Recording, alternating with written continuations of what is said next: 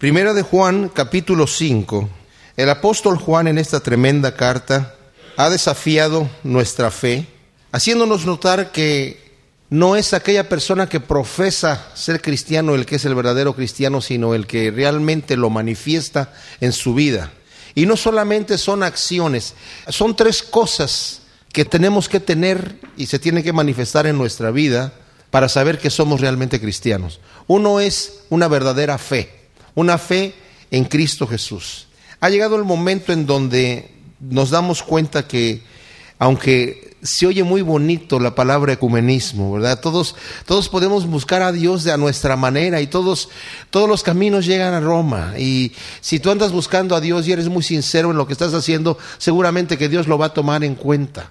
A los cristianos nos están en este momento ya llamando como gente muy cerrada, porque los demás están abiertos. Y los cristianos dicen, no, es que solamente a través de Cristo Jesús no hay otro camino que nos pueda llevar al Padre si no es a través de Cristo Jesús. Ya no es suficiente solamente decir es que creemos en Dios. Hay que definir a qué Dios nos estamos refiriendo. Y específicamente a Cristo Jesús, el Dios encarnado que se hizo carne y vino a morar entre nosotros. Bueno, el apóstol Juan estaba viviendo en su época este conflicto que había, porque se habían levantado movimientos del gnosticismo que estaban cuestionando y desafiando esta posición de que Dios se haya hecho carne, que era una situación que para ellos era una locura. ¿Cómo que Dios se vino a ser hombre?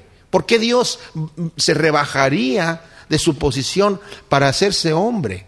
¿Y cómo que Dios viene a morir en una cruz? Imposible, porque Dios es todopoderoso, no puede hacer eso. Y es justamente es ignorar completamente lo que significa la muerte vicaria de Cristo Jesús por nosotros. Entonces, Juan tenía estos ataques y una de las cosas que Juan está mostrando aquí, y nos está mostrando, y es importantísimo que nosotros lo tengamos en mente, es la, autoridad apostólica que tiene Juan. El Señor le dijo a los apóstoles cuando estaba orando con ellos, más bien cuando estaba orando al Padre en el capítulo 17 de Juan, dice, Señor, yo no te pido solamente por ellos, sino por los que van a conocerte a ti por la palabra y el mensaje de ellos. ¿De quiénes? De sus apóstoles, de sus discípulos que estaban con él, que eran los doce que estaban con él. Bueno, en realidad estaban los once porque Judas ya se había ido a entregarlo. Y saben, la iglesia sabía y le daba importancia a la autoridad apostólica. Estos señores que se habían levantado y que eran contemporáneos en la época de Juan, no le daban ninguna importancia a los apóstoles, sino ellos tenían su propia manera de pensar, pero Juan dice, lo que hemos visto desde el principio, lo tocamos, lo examinamos, vivimos con Él, estuvimos con Él, fuimos partícipes de lo que Él hizo. Y el Señor mismo les había dicho a sus discípulos, tengo muchas cosas que decirles ahora, pero no las pueden sobrellevar. Después va a venir el Paracleto, el Espíritu Santo, que va a estar con ustedes y les va a mostrar todo aquello que en este momento yo no les puedo decir porque no lo pueden sobrellevar. Y ahora Juan conoce, porque tiene el Espíritu Santo, que las cosas que el Señor le había dicho. Y yo me maravillo cómo el Señor, por ejemplo, se ha de ver revelado, no, no tengo idea, cómo se ha de ver revelado al apóstol Pablo. Cuando el apóstol Pablo conoció a Cristo Jesús, se apartó y estuvo muchos años sin oficiar, sin predicar, recibiendo de Dios. Y tuvo que ser así porque Pablo era un fariseo de fariseos. Y tal vez hubiera sido un cristiano legalista pero recibió el mensaje directamente del Señor. Yo no sé si el Señor físicamente se le apareció o en visiones. Pablo no lo dice, pero sí dice que él recibió directamente del Señor el mensaje. Y el Señor le fue en donde le dice que el, el, mensaje es para todos. Y abrió la puerta a los gentiles. Bueno, entonces el apóstol Juan nos ha estado hablando acerca que tenemos que tener fe y tenemos que tener amor también, que se tiene que manifestar el amor que tenemos a Dios en el amor que tenemos unos con los otros. De hecho, si no nos amamos unos a otros, mentimos, nos engañamos. Podemos decir que amamos a Dios, pero si no nos amamos unos a otros, nos estamos engañando. Así que tenemos que tener fe, tenemos que tener amor y también tenemos que tener una vida recta de obediencia cumpliendo los mandamientos de Dios. Esos son los tres pilares que tiene que tener nuestra posición como cristianos. Tenemos que tener una fe firme, una fe que produce frutos en Cristo Jesús, en el Cristo encarnado, en el Cristo que murió en la cruz y resucitó al tercer día y que nació de María siendo virgen. Ese es el Cristo que nosotros predicamos y ese es el Cristo en el que nosotros creemos. Pero también necesitamos obedecer los mandamientos de este Cristo y necesitamos nosotros amarnos unos a otros, que esa es la el fruto que muestra que realmente el Espíritu Santo mora en nosotros. Y nos acababa de decir, si queremos volver a leer desde el capítulo anterior, en el versículo 13, en esto conocemos que permanecemos en Él y Él en nosotros, en que nos ha dado su Espíritu. Sabemos eso, que nos ha dado su Espíritu. Esto es interesantísimo, les voy a decir por qué, aunque ya lo estudiamos la vez pasada, quiero solamente recordar esto. El apóstol Pablo en el capítulo 7 de Romanos está con un clamor que dice, miserable de mí, ¿quién me va a librar de este cuerpo de muerte? Yo quiero hacer el bien y no puedo. Yo quiero agradar a Dios y no puedo. Y puede que muchos cristianos se encuentren en esta situación, pensando es, es dificilísimo, el camino de Dios es difícil. Andar en los mandamientos de Dios es difícil. Pero el Señor dijo que no era difícil, el Señor dijo que era fácil. El Señor dijo, tienes cargas que no puedes cargar, ponlas delante de mí. Yo te voy a poner cargas ligeras y te voy a poner un yugo ligero. Mi, mi, yugo es ligero y fácil de llevar y mi carga también es ligera. Entonces, ¿por qué a veces se nos hace como que están muy pesadas las cargas como cristianos? Porque queremos vivirlas en nuestra propia fuerza. Dice, pero cuando tenemos el Espíritu Santo morando en nosotros, el Señor nos ha dado no solamente el mandamiento, sino la capacidad de obedecer, no en la fuerza humana. Por eso dice Pablo, miserable de mí, ¿quién me librará de este cuerpo de muerte? Gracias le doy al Señor Jesucristo, que ahora a través de la ley del Espíritu de vida que mora en mí, ya no hay ninguna condenación. A través del Espíritu de vida que mora en mí, puedo lograr y puedo vivir una vida como Dios quiere. Y Pedro también lo dice en su segunda carta, en su primer capítulo, ¿verdad? Que es a través del Espíritu de vida que podemos vivir como Dios quiere. Y nosotros hemos visto y testificamos que el Padre ha enviado al Hijo, el Salvador del mundo, dice el versículo 14 del capítulo 4. Y luego dice, todo aquel que confiese que Jesús es el Hijo de Dios, Dios permanece en él y él en Dios. Y nosotros hemos conocido y creído el amor de Dios que tiene para con nosotros, Dios es amor y el que permanece en amor permanece en Dios y Dios en él. En esto se ha perfeccionado el amor en nosotros para que tengamos confianza en el día del juicio, pues como Él es, así somos nosotros en este mundo. Y en el amor no hay temor. ¿Por qué? Porque tenemos confianza porque el amor se ha perfeccionado en nosotros. Y si tenemos todavía terror de Dios, es que no se ha perfeccionado este amor. Sino que el perfecto amor echa fuera el temor, porque el temor lleva en sí castigo, de donde el que teme no ha sido perfeccionado en el amor. Nosotros le amamos porque Él nos amó primero. O sea, tenemos amor en nuestro corazón por medio del Espíritu que nos ha dado. ¿Cómo sabemos que tenemos el Espíritu Santo morando en nosotros? Porque nuestra vida se va transformando poco a poco porque podemos amarnos unos a otros, porque podemos preferirnos unos a otros. Antes no hacíamos así, antes éramos egoístas. Si alguno dice yo amo a Dios y aborrece a su hermano, ahí estaba la prueba que nos había dicho en el capítulo anterior. Si uno dice que ama a Dios pero aborrece a su hermano, es mentiroso, pues el que no ama a su hermano, a quien ha visto, ¿cómo puede amar a Dios a quien no ha visto? Y nosotros tenemos este mandamiento de Él, el que ama a Dios, ame también a su hermano es indispensable. Cristo dijo a sus discípulos, la gente van a conocer que ustedes son mis discípulos cuando se amen unos a otros. Qué interesante que los mandamientos de Dios, como cuando llegó este maestro de la ley a preguntarle al Señor, ¿cuál es el gran mandamiento? Dijo, el gran mandamiento y el más importante es amarás a tu Dios con toda tu alma, con todas tus fuerzas y con todo lo tu ser. Y el segundo es semejante, amarás a tu prójimo como a ti mismo. De esto, dijo el Señor, depende todo lo que Dios quiere. De esto depende toda la ley y los profetas. Todo lo que ha dicho el Señor en el Torah, los, en los cinco primeros libros de la Biblia.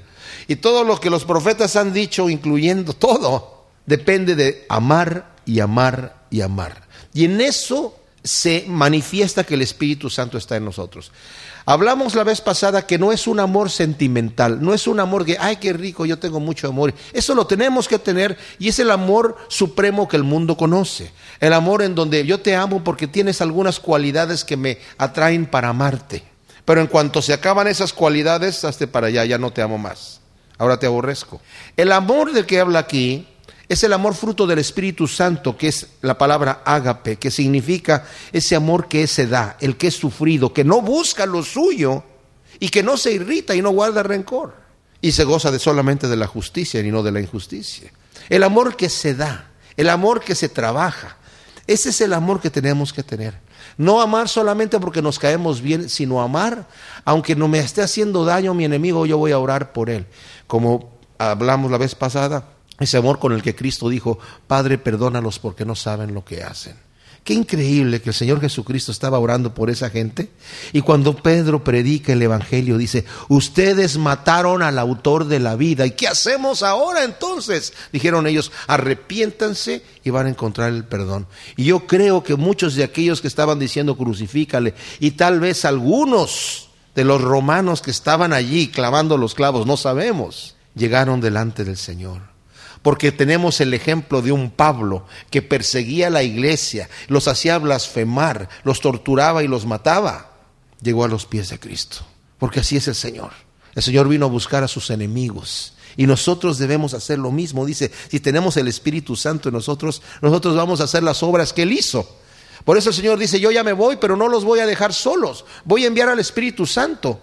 Y ustedes con el Espíritu Santo en su corazón van a hacer mayores obras que las que yo hice, porque yo ya me voy. Y ahora el Espíritu va a morar en ustedes y el Padre y yo vendremos y haremos morada en ti. Y se imaginan ustedes, el Padre y Cristo morando en mí a través del Espíritu Santo. Qué cosa tan tremenda. Entonces nos dice el primer el versículo del capítulo 5, todo aquel que cree que Jesús es el Cristo es nacido de Dios y todo aquel que ama al que engendró, ama también al que ha sido engendrado por él. Eh, todo aquel que cree que Jesús es el Cristo es engendrado o nacido de Dios. Y esto no se trata solamente de un Cristo histórico. Claro que tenemos que creer en el Cristo histórico, pero toda la gente bueno, hay gente loca que dice que a lo mejor Cristo no existió.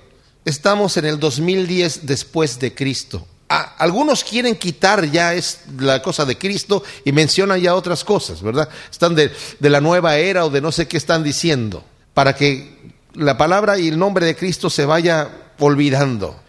Todo el mundo festeja el 25 de diciembre de Navidad, pero ahora ya no le quieren llamar Navidad, porque entonces se refiere a la fecha en la que nació Cristo, aunque no nació en esa fecha, tuvo que haber nacido en otoño, entre septiembre y octubre por allí. Pero el tema es que no sabemos que no nació el 25 de diciembre, pero por costumbre se ha festejado eso, como recordando el nacimiento de Cristo. Pero ahora ya no quieren que se recuerde eso.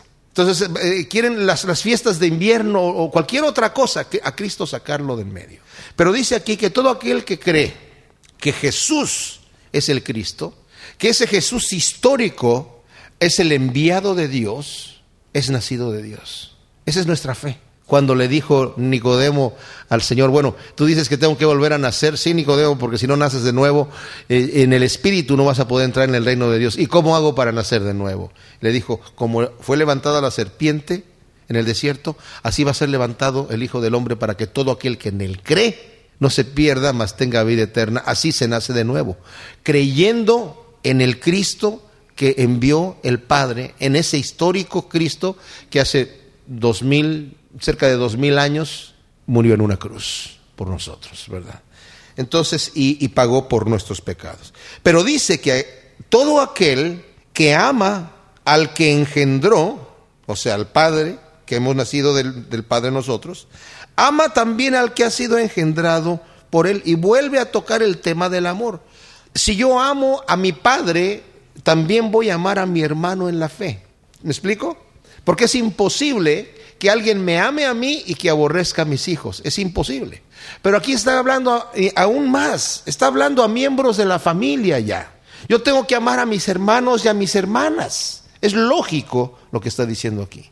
Si yo realmente he sido engendrado de este Dios que es amor, voy a manifestar ese amor hacia los demás. No solamente a mi grupito selecto de los que me caen muy bien, sino voy a amar incluso a aquellos que no puedo tolerar para saberlos tolerar y saber apreciar las diferencias. El Señor nos ha llamado a eso. Y saben qué, yo los desafío a que se puede, tal vez en el trabajo hay compañeros o compañeras de trabajo que caen como bomba. Ponte a orar por ellos. Ponte a bendecirlos en tus oraciones. No les desees mal en tus oraciones. Deseales bien, que conozcan a Cristo Jesús. Y el Señor va a ir transformando tu corazón y te va a ir dando amor por esa persona. Un amor genuino, no un amor así, no es, no es apretando los dientes y Señor bendícelos por ahí, pero yo quisiera que no. No, hay que orar con una realmente y ahí nos damos cuenta que tenemos el amor de Dios morando en nuestros corazones, porque para el hombre natural es imposible hacer una cosa así. En esto conocemos que amamos a los hijos de Dios cuando amamos a Dios y guardamos sus mandamientos. Pues este es el amor de Dios, que guardemos sus mandamientos y sus mandamientos no son gravosos. Si ponen el dedo allí y vamos al Evangelio de Juan, en el capítulo 14 de Juan, el Señor está diciéndole a sus discípulos cómo la conexión que hay entre amarlo a Él y guardar los mandamientos. En el 14:15 dice, si me amáis, guardad mis mandamientos. En el 21, el que tiene mis mandamientos y los guarda, este es el que me ama, y el que me ama será amado por mi Padre, y yo le amaré y me manifestaré a él. Hay una relación muy firme y muy apegada entre el amar a Dios y guardar los mandamientos. La, la gente dice, el mundo actual dice, si me amas, déjame hacer lo que me da la gana. Si me amas, no me pongas prohibiciones y déjame hacer lo que yo quiera. ¿Verdad? A tus hijos ya, déjalos, que ellos se desarrollen. No les estés dando mandamientos, no les estés disciplinando, déjalos, los estás dañando. Pero el Señor dice, no, si me amas, guarda mis mandamientos. Y mis mandamientos no son gravosos, dice aquí. Los mandamientos de Dios son para mi propio bien. Cuando el Señor le dice a Israel, en Deuteronomio, como estudiamos la semana pasada, le dice a Israel, eh, Moisés, guarda estos mandamientos que el Señor te da. No es cosa ligera lo que el Señor te está dando, es para tu propio bien los mandamientos que te está dando. Dios te da mandamientos para que vivas. Dios te da mandamientos para que vivas una vida que vale la pena. ¿Ustedes creen que Dios en su omnipotencia, en su omnisciencia, puede hacer lo que Él quiera? No tiene que darle cuentas a nadie. Ha escogido una vida santa, una vida de amor, una vida de entrega. Él se ha entregado a sí mismo por nosotros. Acabamos de cantar una canción que dice que Jesucristo tomó forma de siervo para venir a mostrarnos el amor de Dios y a dar su vida por nosotros. Se entregó. ¿Cuánto tenemos nosotros que aprender de nuestro Dios? Y el Señor está diciendo esto. Guardar los mandamientos es algo que te va a producir un gozo completo. No es la, la, carga que el Señor me pone es una carga placentera. No me pone el Señor una carga ligera solamente porque tienes que llevar una carga. ¿Tú crees que no vas a llevar una carga, que vas a estar así nada más? No, vas a llevar una carga, pero va a ser ligera. No, va a ser algo que yo necesito. Es como cargar una cantimplora de agua en el desierto. La cargo porque la necesito, porque si no me voy a deshidratar. Y la carga que el Señor me da a mí para que yo cargue es una carga que me conviene son los mandamientos, el yugo son los mandamientos que el Señor me está dando. Y esos mandamientos van a producir en mí el fruto del espíritu de felicidad, de gozo, de paz, de amor. Y por eso dice aquí, en esto conocemos que realmente amamos a los hijos de Dios. Cuando amamos a Dios y guardamos sus mandamientos. Parece que no hay relación, ¿verdad? ¿Qué relación hay entre amar a los hijos de Dios y amar a Dios y guardar sus mandamientos? ¿Y cuál es el mandamiento? Ámense unos a otros. Ese es el mandamiento.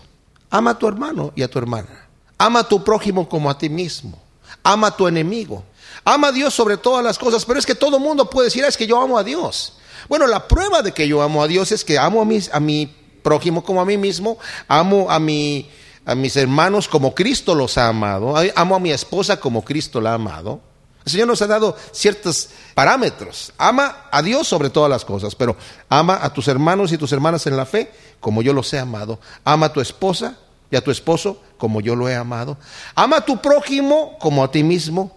Ama a tu enemigo, no dice cómo, pero ámalo.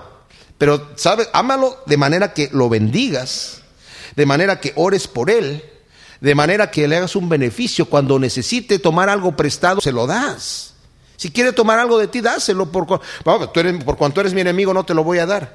Ese mandamiento, si se dan cuenta, no es para toda la gente. Al que te pida, dale. El que quiera tomar de ti prestado, no se lo rehuses. Va en el contexto de los enemigos. Porque por ser mi enemigo, tal vez no se lo daría, tal vez no se lo prestaría. Pero dice el Señor, dale y préstale. Porque con eso te lo vas a ganar. Y va a dejar de ser tu enemigo. Con ese tipo de práctica. Conocemos que amamos a los hijos de Dios cuando amamos a Dios y se manifiesta ese amor en nosotros porque al guardar sus mandamientos amamos a nuestros hermanos. Pues este es el amor de Dios que guardemos sus mandamientos y sus mandamientos no son gravosos, son fáciles. Como dije, ligera la carga, ligero el yugo. Porque todo el que es nacido de Dios vence al mundo y esta es la victoria que ha vencido al mundo, nuestra fe.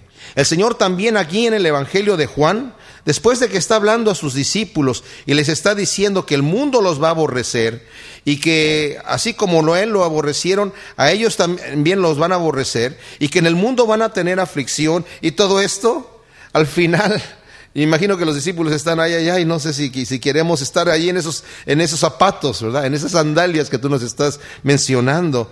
Pero le dice en el versículo 33, que es el último versículo del capítulo 16 de Juan, estas cosas os he hablado para que en mí tengáis paz, no para que tengáis aflicción.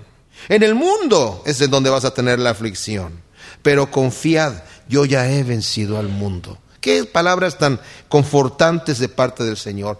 El mundo nos va a atacar, pero ¿de dónde está mi refugio? Mi refugio está en mi roca, que es Cristo Jesús. El mundo me va a atacar, pero cuando yo me tomo del Señor, allí es, como Pablo que dice en, en, Romanos 8, ¿quién me va a separar a mí del amor de Dios que es en Cristo Jesús? ¿Tribulación, angustia, desnudez, peligro, muerte, hambre?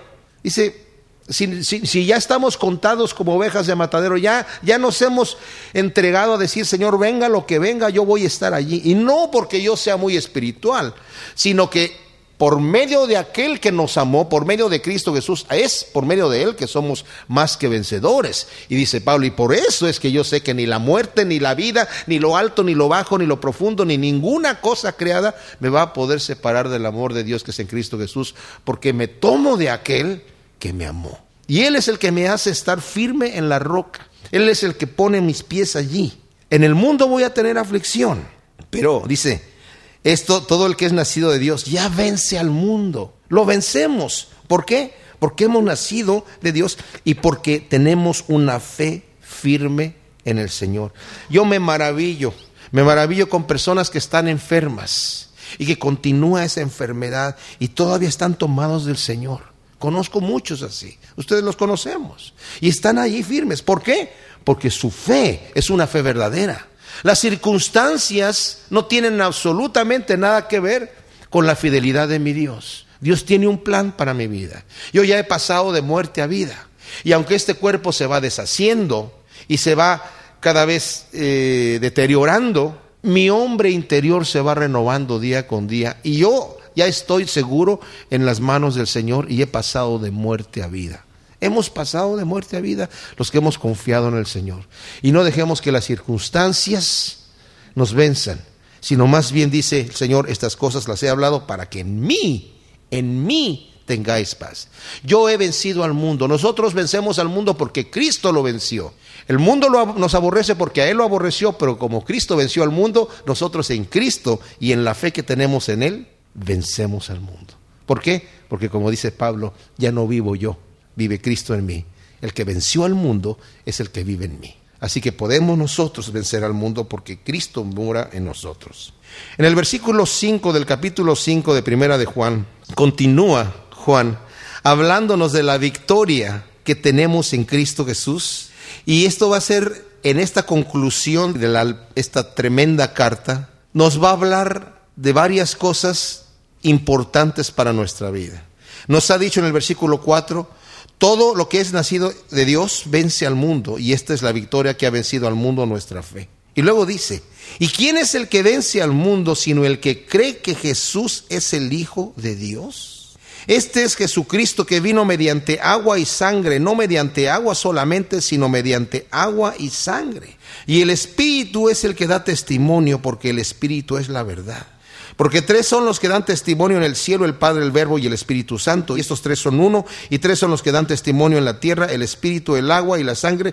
Y estos tres concuerdan. Bueno, desafortunadamente, el Textus Receptus, que es de donde está traducida nuestra versión Reina Valera, tomó esta parte de la Vulgata Latina, que es el único, la única versión que tiene este versículo, como nos aparece aquí el versículo 7. Y de alguna manera destruye. En ningún manuscrito está, hay cuatro manuscritos, pedazos de manuscritos que lo tienen. Dos de ellos lo tienen al margen, escrito por una mano moderna, mucho más moderna de la que, de la que el escrito normal y los otros dos lo tienen copiado de la Vulgata Latina. ¿Qué es lo que tienen copiado? El versículo que dice que tres son los que dan testimonio en el cielo, el Padre, el Verbo y el Espíritu Santo, y estos tres son uno. Bueno, sabemos, y yo creo que por el detalle que había, tal vez la discusión de la Trinidad, sabemos que el Padre, el Hijo y el Espíritu Santo son uno. Eso está en otras partes de la Escritura.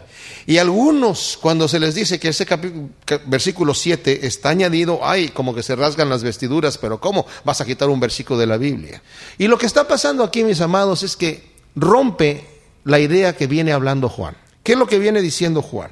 Viene hablando desde el versículo 5, ¿quién es el que vence al mundo sino el que cree que Jesús es el Hijo de Dios? Nos ha estado hablando acerca de vencer al mundo y esto lo pone con la fe. Había un sujeto en la época de Juan, contemporáneo a Juan, no recuerdo exactamente su nombre, pero su teoría era que Jesucristo fue el Mesías, Jesús el histórico Jesús, nacido, según él decía, de José y María, nada de que la intervención del Espíritu Santo, de José y de María. Un hombre normal. En el momento de su bautismo fue lleno del Espíritu Santo y en ese momento funcionó como el Mesías. Y ese Espíritu lo dejó en el jardín de Getsemaní poco antes de ser entregado, porque Dios no puede sufrir. Entonces cuando ya se lo llevaron y empezaron a bofetear y todo eso, hasta que llegó a la cruz, que murió como un hombre normal, murió como un hombre normal. Ese era la posición herética que tenía este tipo.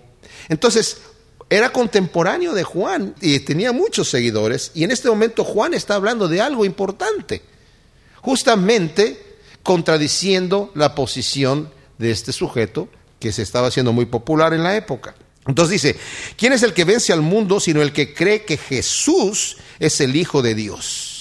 Este hombre no pensaba que Jesús era el Hijo de Dios. El gnosticismo no decía que Jesús era el Hijo de Dios, que era un hombre normal. Miren, mis en, en, nuestra época ha cambiado mucho lo que el concepto del Mesías. En la época de Jesucristo, los rabinos interpretaban que el Mesías, el Cristo, también debía ser el Hijo de Dios. Cuando el Señor preguntó a sus discípulos, ¿quiénes dicen los hombres que yo soy? Y unos decían, pues unos dicen que eres Jeremías o que eres eh, Juan el Bautista o que eres, eh, no sé, alguno de los profetas. Y ustedes que dicen, ¿quién soy yo? Y Pedro dice, tú eres el Cristo, o sea, eres el Mesías, el Hijo del Dios viviente. Pero no solamente Pedro pensaba esas cosas, no solamente Pedro relacionaba al Cristo con el Hijo de Dios. Caifás cuando está interrogando al Señor y le dice, ¿eres tú el Cristo, el Hijo de Dios? ¿Por qué lo relaciona? Porque sabía que tenía que venir unido. Era la interpretación, eres tú el Cristo, el Hijo de Dios. Y el Señor le dice, yo soy. Y luego se levanta Caifás y dice, ha blasfemado, ¿qué más eh, necesidad tenemos de testigos? Estaban presentando testigos falsos, una de las condenaciones terribles de que el Señor había puesto en el Antiguo Testamento, en Deuteronomio, maldito el que tenga un testigo falso, el que traiga a alguien para perjudicar a otro. Ya hoy en día, los nuevos rabinos, los rabinos modernos, ellos no creen que el Mesías tiene que ser el Hijo de Dios. Simplemente no, es un hombre que va a venir y va a ser enviado de Dios y nos va a librar de las opresiones. ¿Y cómo saben? Si uno le pregunta, ¿cómo sabes que va a ser el Mesías? Porque nos va a construir un templo y va a ser un pacto de paz con las naciones aquí alrededor. Y pues sabemos que eso es lo que va a hacer exactamente el anticristo. Pero ellos no creen que sea el Hijo de Dios. Entonces, el hecho de declarar aquí quién es el que vence al mundo, sino que aquel que cree que Jesús es el Hijo de Dios, es un pensamiento y una doctrina que Juan está afirmando y la está poniendo en cemento para que entiendan eh, los receptores de la carta, nosotros los cristianos, que nuestra fe tiene que ser así, no estamos creyendo solamente en un Cristo histórico, en un Cristo que se portó muy bien, estamos creyendo en Dios encarnado, porque los mismos fariseos que lo condenaron cuando dijo que él era el Hijo de Dios, dijeron, por, al decir que tú eres Hijo de Dios, te haces Dios a ti mismo. ¿Recuerdan que le dijeron eso? Al declarar que tú eres Hijo de Dios, te haces Dios a ti mismo porque entendían ellos la similitud de este asunto. Y Juan está diciendo, efectivamente, el que cree que Jesús es el Hijo de Dios es el que ha vencido. Y luego dice, este es Jesucristo que vino mediante agua y sangre. No mediante agua solamente, sino mediante agua y sangre. Y el Espíritu es el que da testimonio, porque el Espíritu es la verdad.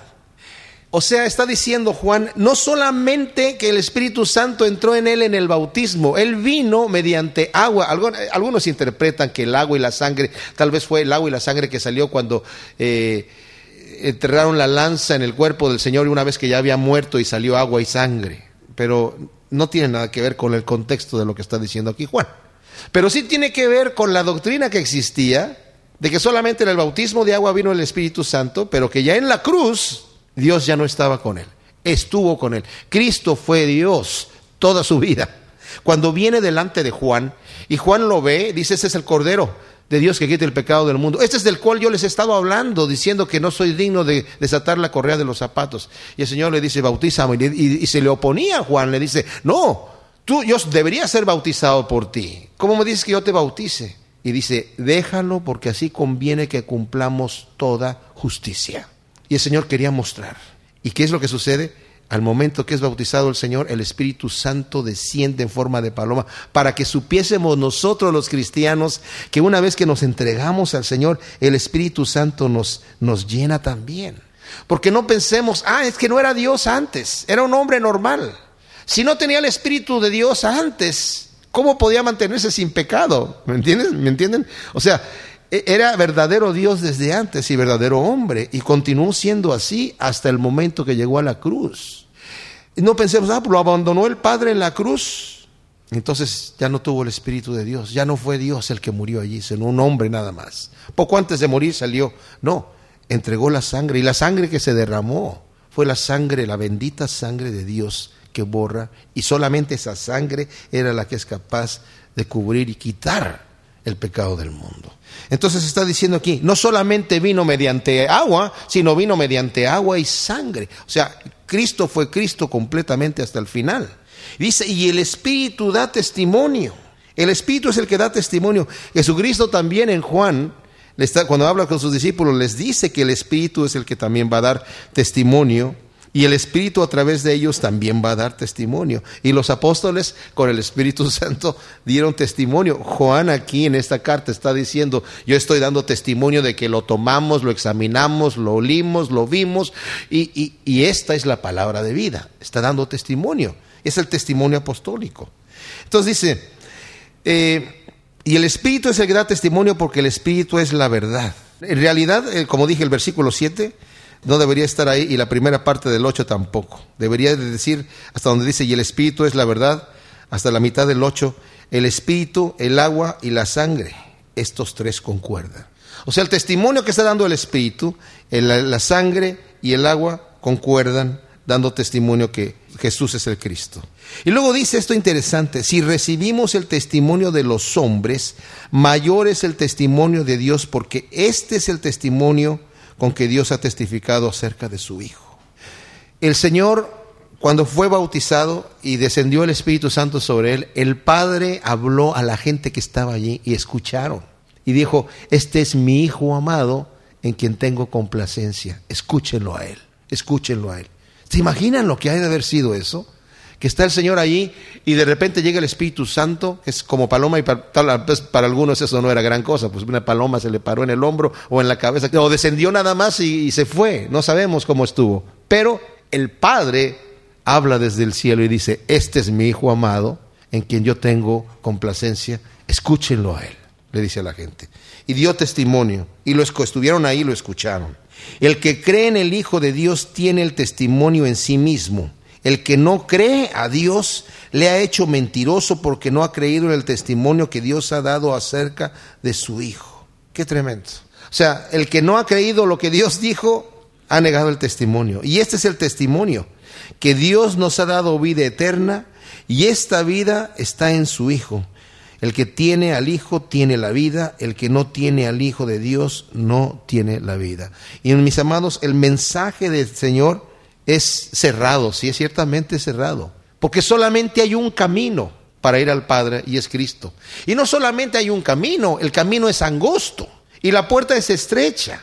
Y dice el Señor, hay dos caminos, el que lleva a la perdición y el que lleva al Padre. El que lleva al Padre es angosto y la puerta es estrecha. No podemos desviarnos, no podemos andar como queramos. Solamente hay un camino angosto por el cual tenemos que caminar. La Biblia nos exhorta a que todo lo que está saliéndose fuera del camino, nosotros tengamos cuidado, busquemos al Señor para que lo que está torcido se enderece y lo que está fuera del camino regrese al camino. En el camino que es ancho, que lleva a la perdición, la gente va como le dé la gana. Hay muchas filosofías hay muchas creencias. Y no me importa la creencia que la gente tiene para vivir, pero la fe que tienen para morir. ¿Qué es lo que va a suceder cuando te mueres? Porque todos nos vamos a morir algún día. Estamos aquí de paso. ¿Qué es lo que viene después? Bueno, en Cristo Jesús tenemos vida, hemos pasado de muerte a vida, hemos creído en el testimonio del Padre. Y qué bendición es cuando el Señor le dice, ustedes recuerdan a Tomás, que Tomás había dudado que Jesucristo había resucitado y dijo, bueno, si yo no metiere mi dedo en su llaga y en sus manos y en, en su costado, no voy a creer. Y el Señor, estando ellos reunidos, de repente se aparece allí delante de ellos, sin tocar la puerta, de repente se aparece allí y lo ve Tomás. Y le dice, Tomás, a ver, pon tu dedo aquí en mis llagas y aquí en mi costado para que te... Y yo, no sé si Tomás lo hizo, no creo que ya tuvo que hacerlo, pero cayó de rodillas y dijo, mi Señor y mi Dios. Y le dijo, tú porque viste creíste, pero bienaventurados los que sin ver creyeron. Y eso somos nosotros. No hemos visto. No, no, no, no estuvimos allí, no fuimos testigos de los milagros que el Señor hizo allí, no lo vimos caminar en el agua, no lo vimos multiplicar los panes y los peces. No lo vimos sanando a los enfermos, dándole vista a los ciegos, curando leprosos, resucitando muertos. Imaginan lo que ha de haber sido la gente que estuvo allí cuando Lázaro estaba allí. Después de cuatro días, estaba yo escuchando al pastor Alistair Beck que estaba diciendo, imagínense cómo ha de haber sido la, los mismos apóstoles, bueno, ya lo vimos caminar en agua y lo vimos eh, multiplicar peces, pero este Lázaro tiene cuatro días ahí metido. Ese no va a salir. Y luego cuando lo ven que él llora también porque se conmovió a ver a la gente llorando, él llora también, aún sabiendo lo que iba a hacer. Y para testimonio de los demás dice, Padre, yo sé que tú ya me has oído, pero por causa de esto hago esta oración en voz alta para que sepan que tú me enviaste. Lázaro, sal fuera. Y salió Lázaro. Qué tremendo. El testimonio que nosotros hemos creído, ¿por qué? Y este es otro detalle, porque el Espíritu Santo está en nosotros porque no nadie, nadie, nos lavó el cerebro. El Espíritu Santo nos tomó porque el Señor vio que nosotros íbamos a tener esa fe. Él nos la puso en nuestro corazón. Y, no sabemos por qué el Señor nos escogió, pero una cosa sí les digo, tenemos esa fe porque Él nos la ha dado. Y creemos en Él porque Él nos ha hecho creer en Él. Pero hay gente que le ha rechazado. Y aquellos que le rechazan, pues no son hijos de Dios. Estas cosas os he escrito a vosotros que creéis en el nombre del Hijo de Dios, para que sepáis que tenéis vida eterna. Y luego dice, y para que creáis en el nombre del Hijo de Dios. Eso también está agregado. Realmente no tiene sentido que dijera, estas cosas os los he escrito a los que creen, para que sepan que tengan vida eterna y para que crean. Pues si ya creen.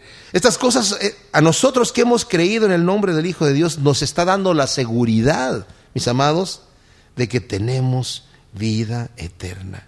Esta es una de las razones importantes por las cuales Juan escribe la carta y lo dice aquí, para que sepamos que tenemos vida eterna. Y esta es la confianza que tenemos en Él, que si pedimos alguna cosa conforme a su voluntad, Él nos oye.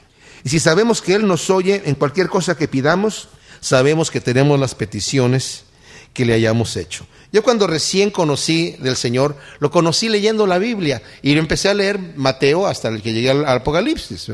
Bueno, de hecho al principio había empezado en Génesis. Ustedes saben que me encontré una Biblia en mi casa y la empecé a leer, pero alguien me dijo, creo que debes empezar a leer el Nuevo Testamento para entenderle mejor al Antiguo.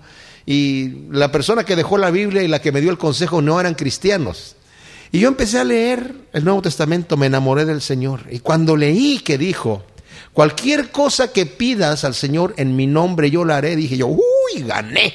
Gloria a Dios, aleluya. Cualquier cosa que yo le pida a Dios en el nombre de Cristo Jesús, ¡pum! Chazam, ahí está hecho. Dije, qué, qué, bueno. Y luego dice, donde dos o más se pongan de acuerdo sobre una sola cosa, yo la haré. Ah, ya, había truco. Bueno, dos, no, no importa, me puedo conseguir dos o más y pedimos por lo mío y pedimos por lo de aquellos y chazam, ¿verdad? Y luego cuando llegué acá, si pedimos cualquier cosa conforme a su voluntad, ah, dije yo, ahí estaba la cosa, ahí estaba el truco. Eh, y me dio un poco de tristeza porque yo no me estaba dando cuenta que la voluntad de Dios es lo mejor para nosotros. Era ignorante de eso. Dije yo, ¿y qué tal si Dios no quiere que yo tenga un auto nuevo como el que le quiero pedir? Desafortunadamente hoy en día se ha predicado una doctrina que dice que no le tienes que pedir permiso a Dios, solamente tienes que declarar lo que se te antoje a ti y si tienes suficiente fe, Dios está obligado a hacerlo. Es más, algunos dicen que ni siquiera es Dios el que va a hacer aquello, sino tu palabra. Porque así como Dios a través de la palabra dijo, sea esto, sea aquello, sea la luz, produzca la tierra, y empezó a decir, y las cosas empezaron a hacer por medio de la palabra. Entonces, como nosotros somos nacidos de Dios y Él por medio de la palabra puede hacer cosas, nosotros con nuestra palabrita también podemos hacer cosas. Con el rema. Uf, cuidado. Y se convierte a Dios como en el genio de la botella, en donde ya no le tengo que pedir permiso a Él, en donde ahora sí ya puedo poner la mirada en las cosas de este mundo siempre y cuando digo que tengo suficiente fe. Y ese es un peligro. Dice aquí, si pedimos conforme a su voluntad. Santiago dice, tú pides y no recibes porque pides mal, pides, pides para gastar en tus deleites. No sabes pedir. ¿Cómo se debe de pedir? Conforme a la voluntad de Dios. Cuando yo tengo el Espíritu de Dios morando en mí y el Señor está realmente obrando en mi vida, yo quiero hacer la voluntad de mi Padre. Y yo les digo una cosa, que nos conviene tomarlo como costumbre. Cuando le pidamos a Dios, conviene decir, Señor, si tú no quieres esto para mí, no me lo des. Dame lo que tú quieres darme, Señor. Yo te estoy pidiendo esto porque el Señor nos ha dicho que pidamos. Está bien. Pero la oración no tanto es para cambiar la voluntad de Dios, de lo que Él ya quiere hacer. La oración me va a ir transformando a mí, porque me va haciendo sentir lo que Dios siente. Por eso nos dio el ejemplo del Padre nuestro. Padre nuestro que estás en los cielos, santificado sea tu nombre. Yo tengo que santificar el nombre del Señor. Venga tu reino, yo tengo que servir al rey. Haz tu voluntad en la tierra como la estás haciendo en el cielo. Yo estoy en la tierra y tengo que hacer su voluntad. Danos el pan de cada día a mí y a mi amigo y a mi enemigo también. Y, perdónanos nuestras deudas a mí, a mi amigo y a mi enemigo. Y, y, estamos sometiendo nuestra vida al Señor en la oración. Entonces, eso es lo bonito que hace el Señor en nosotros. Y pedimos conforme a su voluntad. Y las cosas que pidamos, Él nos oye. Ahora, eh, eh, mis amados, si estoy pidiendo, Señor, Señor, ayúdame, porque tengo este problema con mi vida carnal, que no puedo con este pecado. ¿Ustedes creen que el Señor, su voluntad es que yo tenga esa santificación? Por supuesto que sí. ¿Me va a responder el Señor? Por supuesto que sí. Si yo estoy pidiendo para que el Señor toque la vida de fulano de tal que no lo conoce, que le abra los ojos para el Evangelio, ¿el Señor querrá eso también? Por supuesto que sí. Escuchará el Señor esa oración. Cuando pedimos por nuestros hijos, cuando pedimos por nuestros parientes que no conocen al Señor, ¿el Señor querrá eso? Claro que lo quiere. Y debemos de pedir con confianza y seguir pidiendo y seguir pidiendo y orando, porque con eso el Señor también está transformando nuestros mismos corazones. Y dice que si eh, sabemos que Él nos oye, cualquier cosa que pidamos, sabemos que la tenemos y esas peticiones que hayamos hecho. Esa es una confianza que tenemos. Dice el versículo 14, esta es la confianza que tenemos con Él. Entonces, 16 dice, si alguno viera a su hermano cometer pecado, que no sea de muerte, pedirá y Dios le dará vida. Esto es para los que cometen pecado que no sea de muerte. Hay pecado de muerte por el cual no digo que se pida. Toda injusticia es pecado, pero hay pecado no de muerte. Ahora, de aquí han sacado la Iglesia Católica de que hay pecados veniales y pecados mortales. No, es a lo que se refiere aquí Juan. De hecho, la traducción debería de ser, si alguno viera a su hermano cometer pecado para muerte. Algunos han interpretado es que, bueno, si pecas, si te mueres, entonces ese pecado era para muerte. Como Ananías y Zafira, que mintieron delante del Espíritu Santo y se murieron. Ah, mira, ahí fue un pecado para muerte. Pues no, no se puede pedir por ese pecado porque ya está muerta la persona. ahí terminó. No creo que se refiera a eso tampoco.